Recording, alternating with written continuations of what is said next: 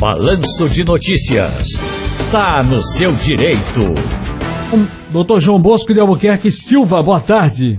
Boa tarde, Ciro. Boa tarde, da Jornal. Tudo bom, amigo? Tudo jóia. Agora há pouco nós, inclusive, colocamos uma reportagem aqui com a nossa Ingrid Santos, falando sobre vacinação dos nossos piquerruchos, nossas crianças. Isso. E o senhor foi entrevistado para dar uma, uma, fazer uma avaliação sobre isso. Está na Constituição, se não vacinar, está infringindo, né, doutor João? Mais uma vez, só para a gente deixar consolidada essa informação.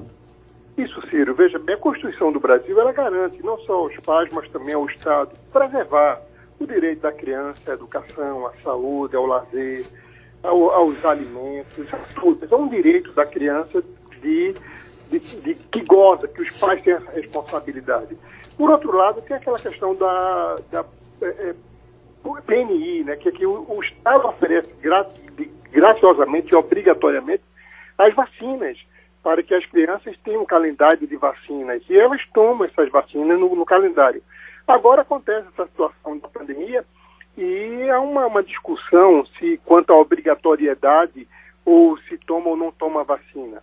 É, eu entendo, Ciro, que a lei garante, garante ao, ao, ao magistrado, garante ao, a, ao Estado essa, essa impor essa obrigação para que o pai e a mãe cumpra com, com a vacinação.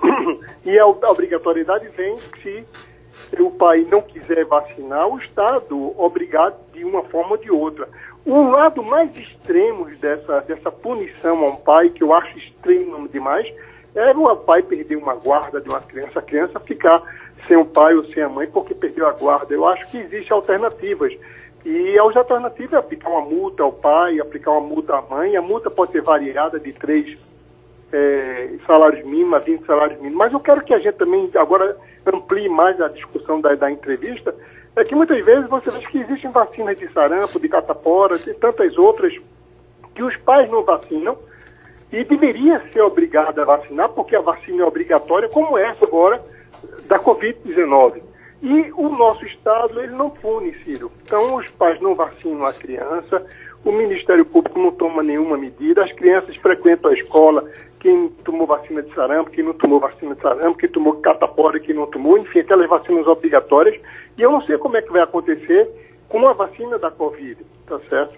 Porque não existe, não conheço nenhum pai que tenha sido punido por não é, vacinar os filhos com as vacinas obrigatórias do calendário obrigatório do Brasil, que é um calendário maravilhoso, abrange um número gigantesco de vacinas.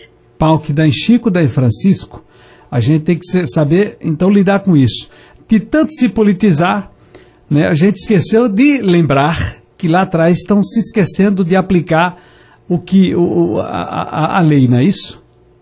Agora, pra, nessa coisa tão politizada que ficou a vacinação contra a Covid, né, todo mundo está tomando um partido que, querendo uma força. Nosso partido é da vida, é da saúde. Estou só lembrando que para outras enfermidades a gente a gente está se esquecendo, né?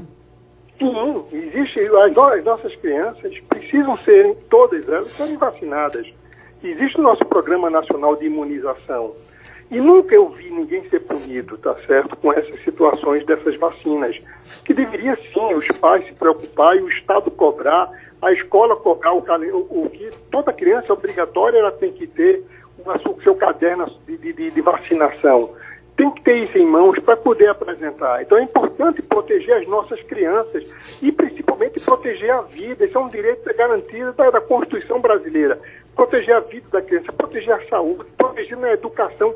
Quantas crianças nas ruas estão sem educação pedindo ensinar e ninguém se preocupa com nada. Então, nós temos muitas leis bonitas, Ciro, mas efetivamente ninguém cumpre as normas brasileiras e isso cai nessa situação que está agora. Agora, politizaram muito essa questão da vacina. Isso é muito lamentável, isso é muito triste, Ciro. Rapaz, é, os meninos aqui podem não acreditar, mas não da vacina.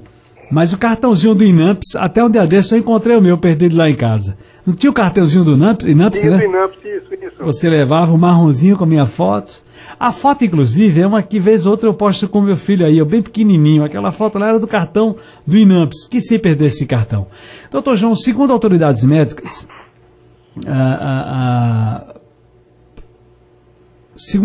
com o avanço da Omicron, é indispensável que as crianças sejam rapidamente imunizadas. Um tema que a gente discutiu agora. Agora, ao mesmo tempo, eu queria saber o seguinte. Do ponto de vista, esse é, um, esse é um tema que nós já conversamos. Eu queria tratar agora com o senhor exatamente outra situação. É que me falaram tanto nesse fim de semana do História, eu não vou trazer a história toda aqui não, mas pelo menos um pedaço, um pedaço do que nós temos, do que eu entendi lá.